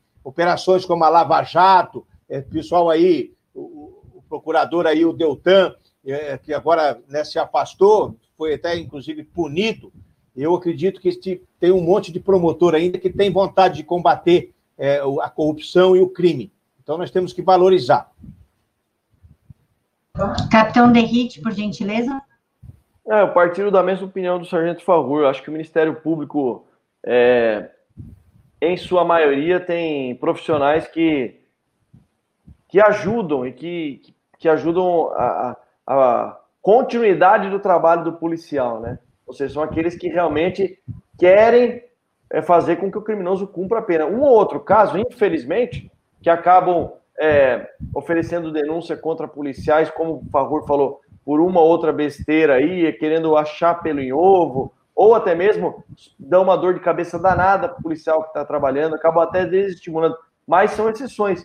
Pelo menos em São Paulo, a maioria dos promotores acaba ajudando aí o trabalho dos policiais e tem vontade de que se faça justiça, ou seja, vagabundo que cometeu o crime ele, ele tem que se ferrar. E com relação à audiência de custódia, Camila, é, bom, primeiro, como que surgiu isso no nosso ordenamento jurídico? O Brasil foi signatário, é signatário de um tratado internacional que falava lá sobre audiência de custódia. Um tratado internacional, quando o Brasil, as autoridades aí do Poder Executivo, seja o presidente da República ou o ministro das Relações Exteriores, fazem parte de um, de um, de um tratado internacional, ele tem que ser homologado pelo Congresso Nacional. E isso aconteceu através de um projeto de, de decreto legislativo. Infelizmente, isso acabou passando. E a audiência de custódia, para quem para quem está num país desenvolvido, acaba até sendo, olha, parece bacana. Por quê? 24 horas, nenhuma pessoa presa em flagrante vai é, cumprir pena, nem que seja provisória, sem que ela seja colocada em até 24 horas após a prisão, na presença de uma autoridade é, do Poder Judiciário, para ratificar essa, essa prisão, ou seja, manter ela presa, ou então para que ela seja liberada. Porém, no Brasil, isso foi deturpado. A real função disso acabou. Primeiro, nós estamos no Brasil, senhores. Aqui não é um país da Europa. Não é Portugal que em duas, três horas você atravessa de ponta a ponta o país. Aqui a gente tem regiões no norte do país que demora 12, 13 horas de barco para chegar em uma comarca. Então, é, é só por esse motivo já não é execuível que a gente é, é, adote é, esse tratado internacional e a, e a própria audiência de custódia. Além disso, além das dimensões continentais, nós não temos juízes suficientes. E aí, o ponto principal: o, a, a situação foi deturpada no Brasil. A audiência de custódia só serve hoje, vou dizer só serve, mas 99% dos casos, pelo menos dos quais eu participei e tenho relatos, para que o criminoso tenha mais uma chance de ter a sua liberdade concedida e responder em liberdade. Nós tivemos absurdos aqui já no Brasil de pessoas sendo presas com um fuzil, arma de guerra, e na audiência de custódia ele acabar sendo liberado. Teve caso no Amazonas onde criminosos que mataram um policial, mataram o policial que estava é, de folga, tiveram o benefício aí é, da liberdade, responder em liberdade por conta do direito de Por razão disso, eu elaborei dois projetos de lei que tratam da audiência de custódia. Primeiro, o projeto de lei 421 de 2020. Esse daí visa acabar com a audiência de custódia do nosso ordenamento jurídico. E o segundo, 422, que fala o seguinte: é, é, por essa questão de territorialidade, dimensões continentais, o preso que não for posto em até 24 horas na presença de uma autoridade é, judiciária, ele tem o benefício aí da liberdade concedida, ou seja, responde em liberdade, caso a audiência não seja é, não aconteça. Eu coloquei no projeto de lei 422 o seguinte: ele permanece preso até que a audiência seja é, realizada. Mas o ideal mesmo é que isso acabasse no nosso ordenamento jurídico. Oh, capitão, o senhor falou da, mau uso da audiência de, de custódia, eu fui vítima da audiência de custódia, porque o vagabundo é mais um, uma chance para ele falar mal do policial. Ele odeia o policial, porque o policial tirou ele de circulação, prendeu ele, acabou com a mamata dele. Eu mesmo respondo e assino na Justiça Federal. Por dois anos assinando e paguei mil reais é, de multa, é, porque xinguei três vagabundos de gordo, gordinho de Robocop. Aí eles foram lá e me caguetaram. Então, quer dizer, e um dia eu dei um chute na bunda de um vagabundo, aí depois eu pensei, esse cara vai me caguetar na audiência. Ele perguntei para ele, você fuma? Eu fumo. Quer fumar um cigarrinho? Tive que dar um cigarrinho para ele, aí ele não me caguetou. Então, quer dizer, é um absurdo. E, e fora isso, né, Favor? Quantos irmãos de farda nossos que eles acabam sendo desestimulado, já é tanta carga negativa no, no, trabalho do policial que ele fica pensando, ah, daqui a pouco tem que ir para audiência de custódia, sai de lá, como aconteceu com o favor. O bandido fala alguma coisa lá, acusando o policial, mesmo que ele não tenha acontecido, que ele não tenha provas, e até que ele mereça é, alguma correção do policial, acaba que o policial acaba respondendo. Isso gerou na nossa tropa um desestímulo na realização é, das prisões, infelizmente. Né? Verdade. Senhores, é, antes eu vou responder para o Me Escuta uma vez que ele perguntou se o PCC financia a campanha política. PCC, Comando Vermelho, Irmãos do, do Norte e do Nordeste, um negócio assim, todas as facções financiam campanhas políticas, tá? Isso não é segredo para ninguém. Eu quero só fazer uma entrada aqui na pergunta do Jaime, não sei se os senhores vão saber responder, fique à vontade quem souber se os senhores sabem se é verdade a questão dos traficantes do Rio de Janeiro estarem recebendo ajuda externa de africanos e o STF encobrindo tudo. Eu não tenho essa informação, não sei se os senhores têm. Também eu desconheço. Também desconheço, eu, apesar que eu não duvido de nada, viu? Mas eu também desconheço a informação.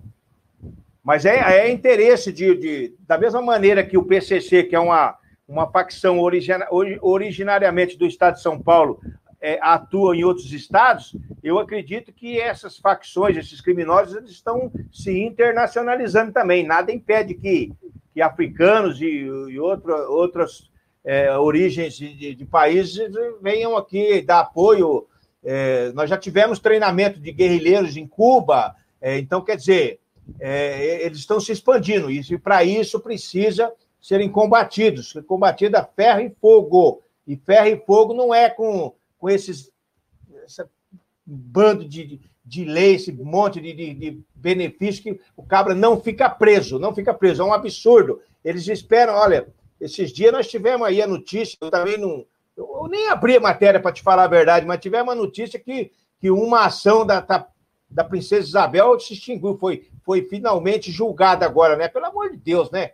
Então, quer dizer, aí o político, o político aqui são, eles, eles, eles as penas prescrevem e eles se beneficiam. Então, quer dizer, o que está faltando para o judiciário, então? O que está faltando? Está faltando, sei lá o quê, trabalhar. Senhores, a família do preso tem o direito a ganhar o benefício, mas a família das vítimas não ganham nada, sequer ganham a visita dos direitos humanos, mas a família do preso e o preso tem tudo isso. Vocês acham justo essa divisão? Eu, eu não concordo, eu não concordo de maneira nenhuma, tá? Eu, eu até porque você, o que você falou, a família da, da vítima não recebe nada, malemar muito pouca atenção do, do, do Estado, é, enquanto que o preso, a família do preso recebe aí o, o auxílio reclusão. É claro que tem algumas é, regulamentações aí, não é qualquer, mas é, é injusto até nesse ponto, porque se o preso trabalhava e cometeu um crime, a família recebe o auxílio reclusão. Se o preso não trabalhava, cometeu um crime, a família não recebe. Qual que é a diferença, então, do, do, do filho de um cara que estava desempregado e de um filho do cara que estava empregado? Quer dizer, que o filho do cara que estava desempregado, ele pode continuar passando fome aqui, está tudo certo. Então, quer dizer, ela, ela é injusta na sua essência e injusta também nesse aspecto que você falou, Camila, em relação à família da vítima. A família da vítima tem que ter mais atenção no nosso país, gente. Tem que ter mais atenção, tá? Tem que ter mais atenção. Eu conheço aqui família de, de comerciantes aqui que tinha uma vida boa, um padrãozinho de vida bom. O pai trabalhava, tinha um comércio, foi assassinado. A família hoje não passa fome, não passa fome porque, porque outro, outro, as pessoas ajudam, sabe? Tem, tem um tio de um deputado aqui do Paraná, deputado estadual, ele vendia frutas, tal, vendeu fruta o dia inteiro. Quando foi às 18 horas, ele estava fechando o carrinho dele de, de fruta ali. Chegou dois vagabundos para assaltar, dois adolescentes. Ele falou: não, não vai levar meu dinheiro, não. Reagiu e mataram ele. Tá? Ele tinha um padrãozinho de vida bom, ele viajava, passava férias na praia com esse deputado, com a, com a família deles, né, as duas famílias. Hoje em dia, a mulher e o filho não estão passando fome porque os demais familiares ajudam. Então, quer dizer, é um absurdo, a família fica desamparada e família de preso recebendo. Pelo amor de Deus, tem que acabar com isso daí. Capitão Derrite, por gentileza. É, auxílio reclusão é um, é um, verdadeiro absurdo também. Mais um, né, gente? Percebam aí a quantidade de, de benefícios que o criminoso tem na nossa legislação, e por isso que eu falo, a gente não vai é, desmontar isso na, na, na, no nosso ordenamento jurídico da noite para o dia. O auxílio reclusão, especificamente, como o Favor explicou, o criminoso, para receber esse benefício, ele tem que cumprir algumas regras, tem que, de fato, estar trabalhando é, enfim, contribuindo, etc. e tal. Mesmo assim, pisou na bola, cometeu crime, tem que. E, aliás, né, o auxílio inclusão é maior que o salário mínimo. Não sei se a população sabe disso. É, mas para mudar isso aí, por exemplo, o auxílio inclusão, ele é previsto na Constituição Federal. Para mudar só através de PEC, de proposta de emenda, de emenda da Constituição, de alteração da Constituição Federal. Vejam vocês que nível nós chegamos. Um benefício que paga para o criminoso, nesse caso para a família dele, estar previsto na nossa Constituição. É a segurança jurídica para o criminoso. E o policial não tem essa segurança jurídica. A vítima, como você bem mencionou, não recebe uma indenização, como em países desenvolvidos acontece, na Europa, nos Estados Unidos. Quando um, é, um criminoso comete um determinado delito contra uma pessoa, seja um delito grave, médio, ele paga sim indenização para a vítima ou para a família dessa vítima. É por isso que eu sou favorável, tenho certeza que o Fagulho também, que o trabalho na prisão não deveria ser algo opcional para o criminoso. E, na verdade, ele só realiza o trabalho porque ele recebe o benefício da progressão de pena, ou seja, ele fica menos tempo preso cumprindo a pena dele. Deveria ser obrigatório e não abonar nem um segundo da vida dele. Deveria ser obrigatório. Vai trabalhar, acabou. E trabalhar para quê? Inclusive para pagar uma eventuais indenizações para vítima ou familiares dessa vítima. É assim que eu penso, e esse é o caminho que a gente tem que seguir. E percebam vocês que não é fácil, temos que alterar, inclusive, a Constituição Federal, que é o nosso, a nossa carta magna, ordenamento jurídico é, de maior hierarquia no nosso país. É, eu acho que também deveria ter uma mudança no STF, né? Eles perseguem jornalistas, internautas, a galera do Twitter, manda a Polícia Federal tomar café com você às 6 horas da manhã mas protege Serra, Aécio, Lula, solta corrupto, solta bandido. É uma coisa absurda o que acontece nesse país. Senhores, tem especialista que diz que o policial só pode atirar depois que o bandido atira nele. Por outro lado, tem jornalista que lamenta quando morrem bandidos numa troca de tiros, mas não morre nenhum policial. Como vocês percebem esse tratamento que a mídia obsoleta dá aos bandidos e para os oficiais da lei. Lembrando que no Rio de Janeiro os senhores não podem adentrar, porém está tendo aí diversas crianças mortas por balas perdidas e a mídia está completamente calada porque não dá mais para culpar a polícia.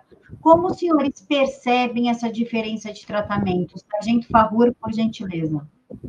É, essa, essa questão da jornalista que ficou assim, abismada, horrorizada, que não morreu nenhum policial, é, eu acho que essa ação aí de 13 bandidos que a, a Rota matou. Morreu 13 bandidos e não morreu nenhum policial, né? Quer dizer, ela ficou horrorizada. Isso aí eu, inclusive, comentei no plenário da Câmara dos Deputados. Essa é uma pilantra de uma jornalista, né? Então, quer dizer, com todo respeito à categoria, mas tem uns que também, né? Em todos os lugares tem. Então, quer dizer, nesse aspecto aí, nesse aspecto aí, nós temos que dar graças a Deus que não morreu nenhum policial, porque o policial tem o treinamento, teve o, o fator surpresa. Então, nós temos que parabenizar, elogiar e, né, e que tivessem morrido mais bandidos, né? Mais bandidos. Então, e, nesse ponto aí, infelizmente, a, a, a mídia tá, é, ela erra diuturnamente. Esse caso que você falou, eu ia citar esse, esse exemplo aí. Uma jovem mãe esses dias foi morta no Rio de Janeiro numa troca de tiros entre facções criminosas. A mídia deu uma atenção mínima, mínima. Se fosse uma bala perdida de um policial, tinha virado um inferno diuturnamente, metade do Jornal Nacional, e não sei mais o que, não sei mais o que. Aí eles ouvem especialistas, esses especialistas que eles ouvem são todos uns cagões, tá? Cagões, umas merda que eu não sei onde eles acham, só fala contra policial, só critica. É a mesma coisa quando o presidente Bolsonaro toma uma atitude. Eles só ouvem merda para falar contra aquela atitude ali. Especialistas só deles. Eu acho que se tiver um depoimento favorável, eles, eles, não, não, eles não, não, não, não publicam, não, não mostram. Então, quer dizer, nós temos que mudar, mudar isso aí também. E olha, outra coisa que eu vou falar, outra coisa que eu vou falar aqui. A gente, quando, quando vê uma situação de um, de um crime grave, um estupro de uma criança, a morte de uma, de uma jovem, problemas. A, a gente vê nos comentários: ah, se eu fosse polícia, eu matava. Nossa, se eu fosse polícia, eu ia matar. Esses caras que falam isso, infelizmente, muitas vezes é o primeiro que filma o policial dando um pescoção no vagabundo e o primeiro que manda para a Rede Globo. Ele filma o policial dando um pescoção no vagabundo de madrugada e manda essa porra desse vídeo para Globo ferrar com a vida do policial. É igual aquele dia, aquela mulher lá em São Paulo bateu com um rodinho na, nas costas de um policial, o policial deu um pisão no pescoço dela, a mídia só mostrou o, o pisão no pescoço, só mostrou o pisão no pescoço. Não mostrou ela dando as rodinhadas, provocando o policial. Mas tem um vídeo circulando na internet que mostra essa outra ação. Quer dizer, então parece que eles, eles elegeram um inimigo e o inimigo é a polícia. Isso tem que mudar no país, tem que mudar. E, e a população tem que cobrar essa mudança. Parar de filmar bobagem de policial, de policial batendo em vagabundo, policial distribuindo educação, parar de mandar para porcaria de Rede Globo e para outras emissoras. Capitão Denise, por gentileza. Eu gostei do, da fala do favor do policial distribuindo educação. Esse favor é fera demais, tá louco. Olha, vamos lá. Primeiro ponto aí, o Camila o policial só atirar depois que atirarem no policial. Primeiro, o imbecil que fala uma coisa dessa não tem o mínimo do conhecimento nem do nosso ordenamento jurídico, que já é muito falho. Nosso ordenamento jurídico não favorece a atuação do policial. Mas isso que essa pessoa aí, que esses pseudo-especialistas estão dizendo, não está previsto no nosso ordenamento jurídico. O fato de fazer menção, sacar uma arma, no meu entendimento e na doutrina, na maioria dos julgados, já o policial já pode atuar em legítima defesa, sim. Aliás, o policial deve fazer isso. O policial tem que voltar para casa, para a família dele. Se tiver que morrer, que morra o vagabundo. Um milhão de vezes. Quando morre criminoso, ah, a pessoa fala, ah, mas é uma vida, você fica contente. Mas é óbvio que eu fico contente. Eu fico triste, infelizmente, quando morrem, morrem muitos policiais do Brasil. Então, toda vez eu comemoro, sim, que criminoso no Brasil, criminoso que sai, sai para rua com arma na cintura, disposto a roubar e disposto a matar alguém, ele, não, ele, ele sinto muito. Se ele encontra uma equipe policial, se entrega, vai ser preso. Agora, se ele atirar no policial, está ali defendendo a sociedade, arriscando sua vida, olha, eu tenho certeza que 100% das pessoas que estão acompanhando a nossa live concordam comigo. Quem tem que morrer é o criminoso e não o policial. Então, quem fala essa besteira desconhece a nossa própria legislação, que ainda tem muito a evoluir. E com relação a jornalista que só lamenta a morte de bandido, infelizmente, é, eu não quero aqui generalizar, Camila, até porque eu tenho duas jornalistas na minha equipe, então não, não são todos os jornalistas, mas infelizmente são aqueles que se submetem para trabalhar num grande veículo de comunicação, a seguir uma cartilha que, que só fala mal de polícia, só fala mal da atuação do policial. Então, para esses, eu lamento muito que estão vendendo a sua alma para o diabo. Porque eu conheço vários, muitos jornalistas que apoiam a atuação dos policiais, mas, infelizmente, os que se sujeitam a trabalhar nos grandes veículos de comunicação acabam fazendo isso, só lamenta a morte é do Lamento, ai, o banco, que pena, mas ele era um e, e, detalhe, né? O vagabundo, quando morre, todos eles ganham profissão. Ou era pedreiro, ou era ajudante de pedreiro, ou era pintor, ou era... mas estava roubando, estava com um fuzil, estava com a pistola. Então eu lamento muito, graças a Deus, hoje em dia, e como o Farrur falou, existe a internet. A internet veio para escancarar é, a realidade da vida do policial e também de como atuam os covardes criminosos.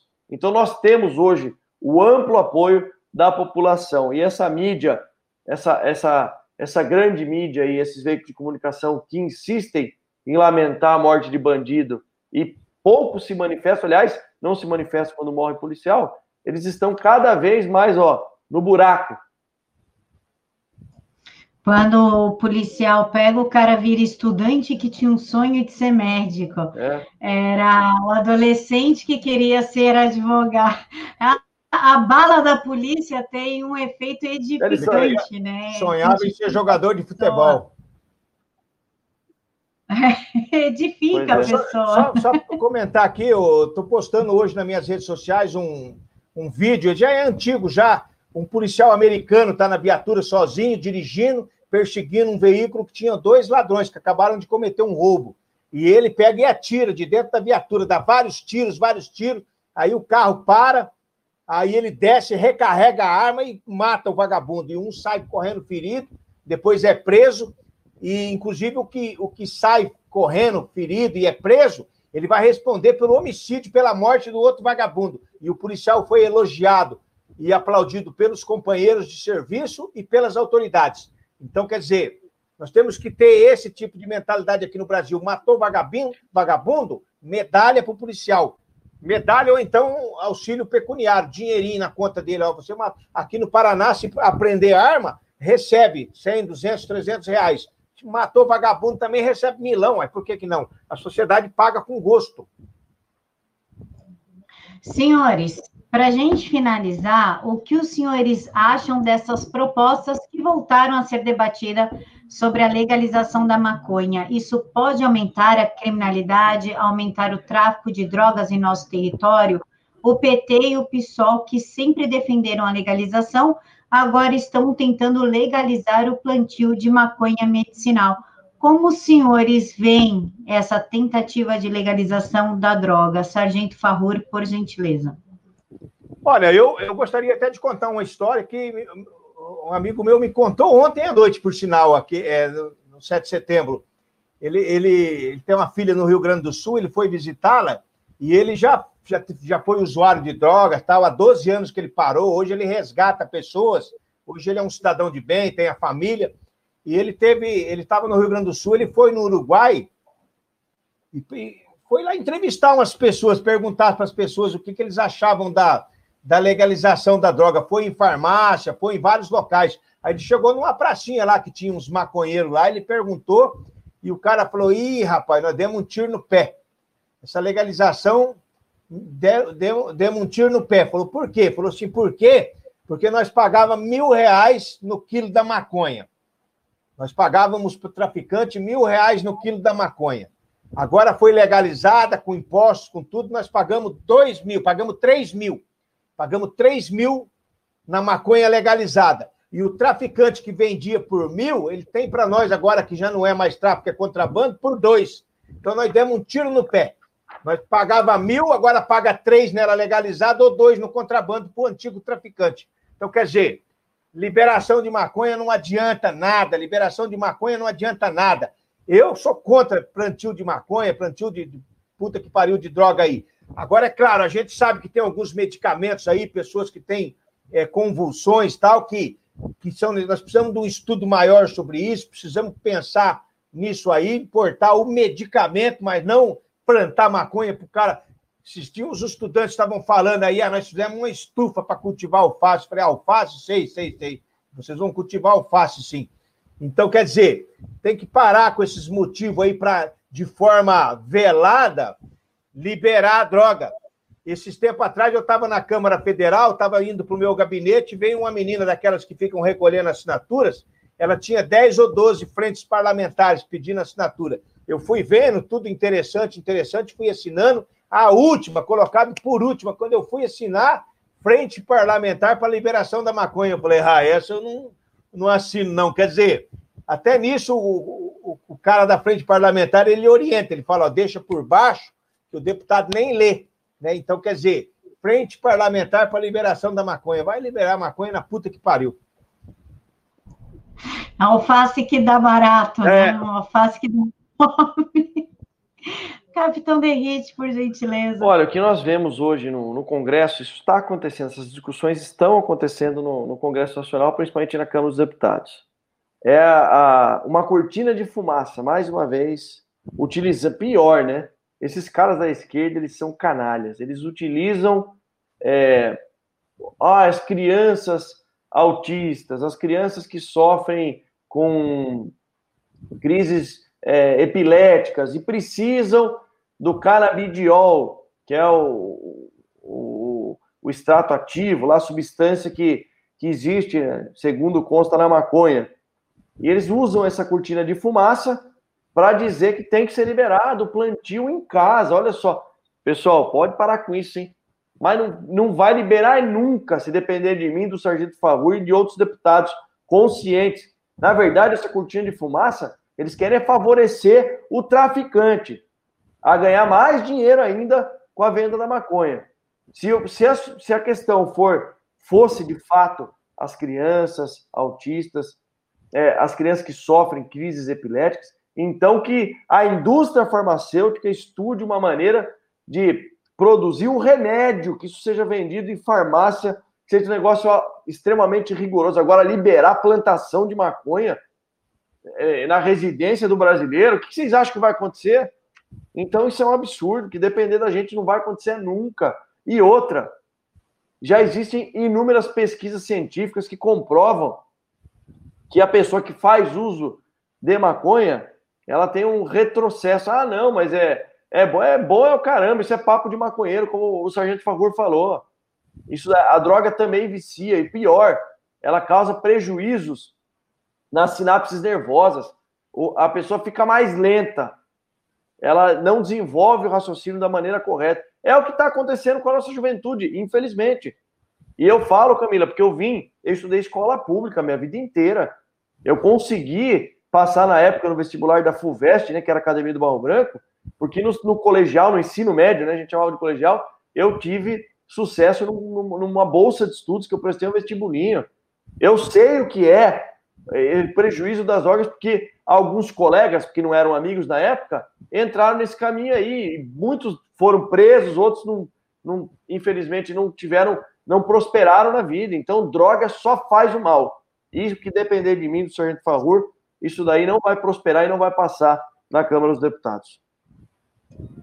Senhores, o que pode ser feito para melhorar as condições de trabalho dos policiais e o combate ao crime? Sargento Favor. Olha, primeiro, a valorização do, do policial, né? Eu, eu, eu, sempre faço essa comparação. Um policial atender uma ocorrência na sua casa de madrugada, um policial com salário atrasado, policial com a viatura capengando, armamento obsoleto. Então, quer dizer, ele vai te dar um péssimo atendimento. Agora, um policial com salário digno em dia, policial com a viatura boa, policial com armamento de primeiro mundo, então, ele tem muito mais a oferecer. O que nós precisamos é de investimento pesado em segurança pública, investimento pesado no material humano, tá? investimento financeiro, pagar salário digno, tá? Progressões, né? promoções por, por tempo, por, por bravura, pelo, pelo trabalho na, nas ruas, incentivar o policial. Tá? É, tem muitos que não precisam de nada disso, que eles estão na rua combatendo, tem aquilo no sangue, mas infelizmente a maioria está desmotivada, está desanimada, então tem que valorizar, tem que investir pesado. Eu volto a falar o que eu comecei, o que eu falei no começo da entrevista. Nada adianta de você ter hospitais de primeiro mundo, escolas de primeiro mundo e morrer assassinado num semáforo ou ter o seu filho viciado por um traficante. Então tem que investir em segurança pública, principalmente no material humano, tá? viaturas e armamentos, tá? equipamentos. O pessoal tem que ter colete, colete dentro do prazo de validade, não vencido, não porcaria. Então, quer dizer, investimento pesado. Investimento pesado. Não sei se dá voto ou não dá, mas o governante não tem que pensar nisso, ele tem que pensar na sociedade. Para isso, ele foi eleito. Capitão Derrite, por gentileza. O Favor resumiu. Acho que o que precisa ser feito é, na segurança pública, eu coloco aqui uma, uma tríade de fatores que influenciam e que precisam ser feitos. Primeiro, a questão salarial, para melhorar a, a, vida do policial. Não adianta, recebendo um salário é, ínfimo, o policial vai continuar morando na periferia, vai continuar tendo uma, uma vida que não é digna e, o, e vai ver ali o, o, o próprio filho dele é, em condições muito difíceis, não consegue constituir família, e isso acarreta uma série de problemas. Então nós temos que ter um salário digno, equipamentos, viaturas, como o Favor pontou, e uma retaguarda jurídica. O nosso ordenamento jurídico precisa dar condições para que o policial exerça sua função. No Brasil, infelizmente, primeiro, a, a via de regra, o policial está errado, depois a gente vê o que faz. Prende o policial, depois a gente analisa para ver o que é que está acontecendo. Então, enquanto nós não tivermos o policial com salário digno, trabalhando com equipamentos, viaturas adequadas e com uma retaguarda jurídica é, é, que dê suporte para ele exercer essa função, a gente vai ter um problema muito sério, como nós estamos tendo. Agora, o que acontece? A médio e longo prazo, Camila e Sargento Farrur, eu pergunto para vocês, quem é que vai querer ser policial no Brasil? Uma profissão que mais morre em serviço no nosso país é a do policial. Aqui, muitas vezes, São Paulo, por exemplo, é o terceiro pior salário do Brasil, sendo o, o estado que mais arrecada em termos de impostos. Quem é que vai querer ser policial no Brasil? Eu deixo essa pergunta para vocês e para quem está nos ouvindo. Tá no nosso sangue, sim, no meu do Sargento Favor, aqui, ó. Camiseta da Rota aqui, ó. Eu amo a Rota, amo a Polícia Militar. Mas até que ponto essa juventude, eu lá que, que o Favor que passou num concurso difícil no Paraná, eu também lá em São Paulo, vai chegar um ponto que a, a população jovem vai estar desanimado e não vai querer ser policial mesmo que ele tenha assim uma, uma adoração, uma admiração pela polícia. Então a gente precisa sim fazer com que o policial, esse que arrisca a vida diariamente, ganhe bem, tenha bons equipamentos, viaturas para poder trabalhar e possua uma retaguarda jurídica para exercer sua função e defender a sociedade. Sargento Favor, por gentileza, as suas considerações finais. Bom, é, primeiro, complementando o que o capitão falou a respeito da retaguarda jurídica, eu, logo que eleito deputado, eu fui recebido em audiência pelo presidente Jair Bolsonaro, fiquei horas no gabinete dele conversando e o único pedido que eu fiz para ele, a única é, a, a, tônica da conversa, a agenda era, eu falei, é, reforços em forças federais nas fronteiras, aumentar as forças federais nas fronteiras. E ele me falou justamente isso, Faur, primeiro nós vamos tratar da retaguarda jurídica, da sustentação jurídica ao policial. Porque não adianta nada eu mandar um jovem do Exército, um jovem é, da Força Nacional lá na fronteira e ele voltar preso, porque ele matou um bandido. Não adianta nada. Então, quer dizer, retaguarda jurídica. O presidente Bolsonaro tem a mesma linha de pensamento que o capitão falou. Nós precisamos de retaguarda jurídica. O policial tem que ter uma retaguarda jurídica. Volto àquele vídeo do policial nos Estados Unidos. Ele enfiou bala, enfiou bala, enfiou bala, o carro parou, o cara já estava baleado, ele descarregou de novo a pistola. Foi elogiado. Se era aqui, o policial estava preso por excesso, diabo a quatro. A esquerda estava fazendo trupé e palanque lá no plenário, e a Globo estava malhando ele, mostrando as imagens exaustivamente. Até na Ana Maria Braga estava mostrando. Então, quer dizer, nós temos que mudar a mentalidade, mudar, sim, é, a retaguarda jurídica para proteger o policial não é proteger bandido, não. O policial bandido tem que ir para a cadeia. É o policial que está trabalhando em defesa da sociedade, matando bandido. Esse tem que receber medalha no peito para ele andar na rua e falar: Ô, essa medalha aí, esse cara tem três, matou três esses dias. Então, quer dizer, tem que ter medalha, tem que ser reconhecido por matar bandido, por ser um policial linha dura. Capitão Derrite, por gentileza. Bom, Camila, eu quero agradecer vocês aí. Para mim é uma honra participar dessa live com vocês. É, eu, eu, tenho uma grande admiração pelo Sargento Farrui, ele sabe disso. É uma honra é, é, dividir é, a, o trabalho nosso lá no Parlamento, na Comissão de Segurança Pública. O Farrui é isso aí que vocês viram aqui. Ele é no dia a dia uma pessoa transparente, sincera, fala a verdade, doa quem doer. Então, Farrui, para mim foi uma honra participar contigo aqui. Eu queria deixar à disposição de todos que estão nos assistindo e pedir para que eles nos acompanhem nas redes sociais. Arroba Capitão Derrite no Instagram, Facebook, Twitter, arroba Sargento Farrur lá, muitos é, seguem, aliás, o Farrur é um sucesso nas redes sociais. nos acompanhem, deem sugestões, participem, porque esse mandato é nosso. E cada sugestão de vocês lá vai ser levada em consideração e, e vocês não ficarão sem respostas. E juntos nós vamos construir um Brasil melhor, principalmente aqui nessa área que é a especialidade minha do Favor, que é a segurança pública. Só, só capitão, eu, o senhor falou da minha pessoa tal, e eu gostaria também de, de dizer, dentro do plenário, eu tenho alguns deputados, eu acho que 10 ou 12 deputados em quem eu procuro me espelhar, observar e, e, e vejo que, que são pessoas decentes, o senhor com certeza está nessa lista. Está junto com o delegado Biratã Sanderson, tem mais alguns ali que eu sou admirador, me espelho e estou sempre, tanto que o senhor prova que eu sempre estou mandando mensagem para o senhor ali, daí, essa votação, puta, essa é terrível, hein, não sei o quê, como é que nós vamos? E o senhor está sempre, não, eu vou assim, eu, pô, então vamos junto e tal. O senhor está junto com o Bolsonaro direto, então, quer dizer, tem amizade com os filhos do presidente. Então, quer dizer, o senhor é uma pessoa que eu, que eu me espelho, eu já acompanho o senhor nas redes sociais, desde o tenente Derrite, tenente, então eu acompanho nas redes sociais, tenho uma admiração grande pelo senhor, tenho admiração é, pelo seu trabalho como policial e agora como parlamentar, um cara sensato, um cara que não passa a mão na cabeça de vagabundo, um cara que responde os questionamentos é, nas suas redes sociais, eu vejo as suas postagens, eu acompanho, algumas delas eu compartilho. Então, enfim, enfim, nós temos bons nomes ali dentro da Câmara Federal. Infelizmente, nós temos uma pá de tranqueira lá também. Esses dias mesmo, nós tivemos lá um projeto para é, para dobrar a pena de quem cometer corrupção durante a pandemia, que é. corrupção durante a pandemia é um crime gravíssimo, um crime nojento e asqueroso, e a esquerda toda em peso votou contra. E PL 1485, foi aprovado, ninguém, graças a Deus. Ninguém bate nesse povo, precisa bater nesse povo, esse povo precisa correr. Cadê os eleitores desse povo? Os eleitores desse povo são comedores de capim? Será?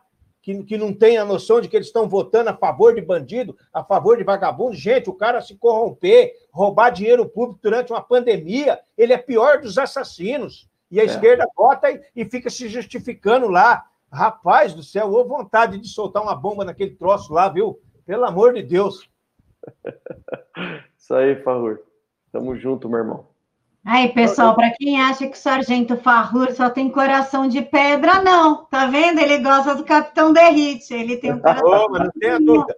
Oh, eu quero parabenizar também né, a, a organização da, da, da live, é, os contatos que foram feitos, a forma que foi conduzida, as perguntas é, que o povo quer ouvir, as respostas que o povo. Eu quero dizer para quem está acompanhando aí, ó, todos os comentários de vocês aí, eu li, viu? Eu li, às vezes eu não respondi porque a pergunta vinha em cima e tal, mas eu vi aí pessoal falando em porte de arma. Eu sou a favor do porte de arma, desde que cidadão, cidadão decente, ele precisa defender a sua família, sua vida e seu patrimônio. Eu vi ali é, policiais pedindo ajuda. Eu vi falando agora sobre contra a senhora, acho que o nome de Rosa, contra, ó, oh, não deixem passar liberação de maconha nem do aborto. Se depender de nós, pode ficar tranquila. Nós vamos brigar lá, nem nós rolar no plenário lá. Rodrigo Maia, que se virem apartar lá. Então, quer dizer, eu, eu vi todos os comentários aqui e eu, eu, eu, não vi nenhum xingamento. Ainda bem, não vi nenhum xingamento. As pessoal da esquerda acho que nem, nem veio para o nosso lado. Ah, nem então, aparece. É, nem aparece. Eles estão preocupados em liberar maconha lá para o lado do Rio de Janeiro. Mas tá bom. Olha, agradeço de coração a organização, Camila. Perfeito, tá? E você pode contar comigo todas as vezes que precisar aí, tá? Muito obrigada, Sargento. Pessoal, muito obrigada pela participação de vocês no chat, pelos comentários, pelos superchats. Não deu para fazer todas as perguntas, senão a gente vai ficar aqui até três horas da manhã. Mas é só vocês irem nas redes dos deputados, que eles respondem para vocês com o maior prazer. Muito obrigada pela participação dos senhores. Pois não, sargento? O capitão tá com a camisa da rota aqui, ó. Eu tô com a camisa da rota, viu, ó? Ô, oh, regaço. Aí, ó. Show, hein, favor. Top. então, quer dizer, a hora que foi falar em segurança pública, não meter a camisa. E na próxima, não meter a camisa do Bolsonaro aqui, para instigar é, mesmo o povo, povo de esquerda passar longe das câmeras. Muito obrigado, Deus abençoe. Vocês já viram que eu gosto de falar bastante, né? Eu gosto de falar com ênfase, com força e tal, e eu fico interrompendo. Eu, eu falo mesmo, eu, eu gosto de dar meu recado. À vontade, sargento. O canal Deus é do senhor. Tamo junto. O senhor quer falar mais alguma coisa, capitão? Não, só agradecer, pô. Para mim foi uma honra muito grande aí, muito legal esse bate-papo. E nós estamos à disposição, Camila. Sempre que vocês precisarem aí, é só acionar que a gente participa com o maior prazer do mundo, tá? Muito obrigada. Pessoal, até a próxima live aqui no TV Jornal da Cidade Online, que é na terça-feira que vem, às 9 horas da noite. Beijos. E força e honra! Força e honra!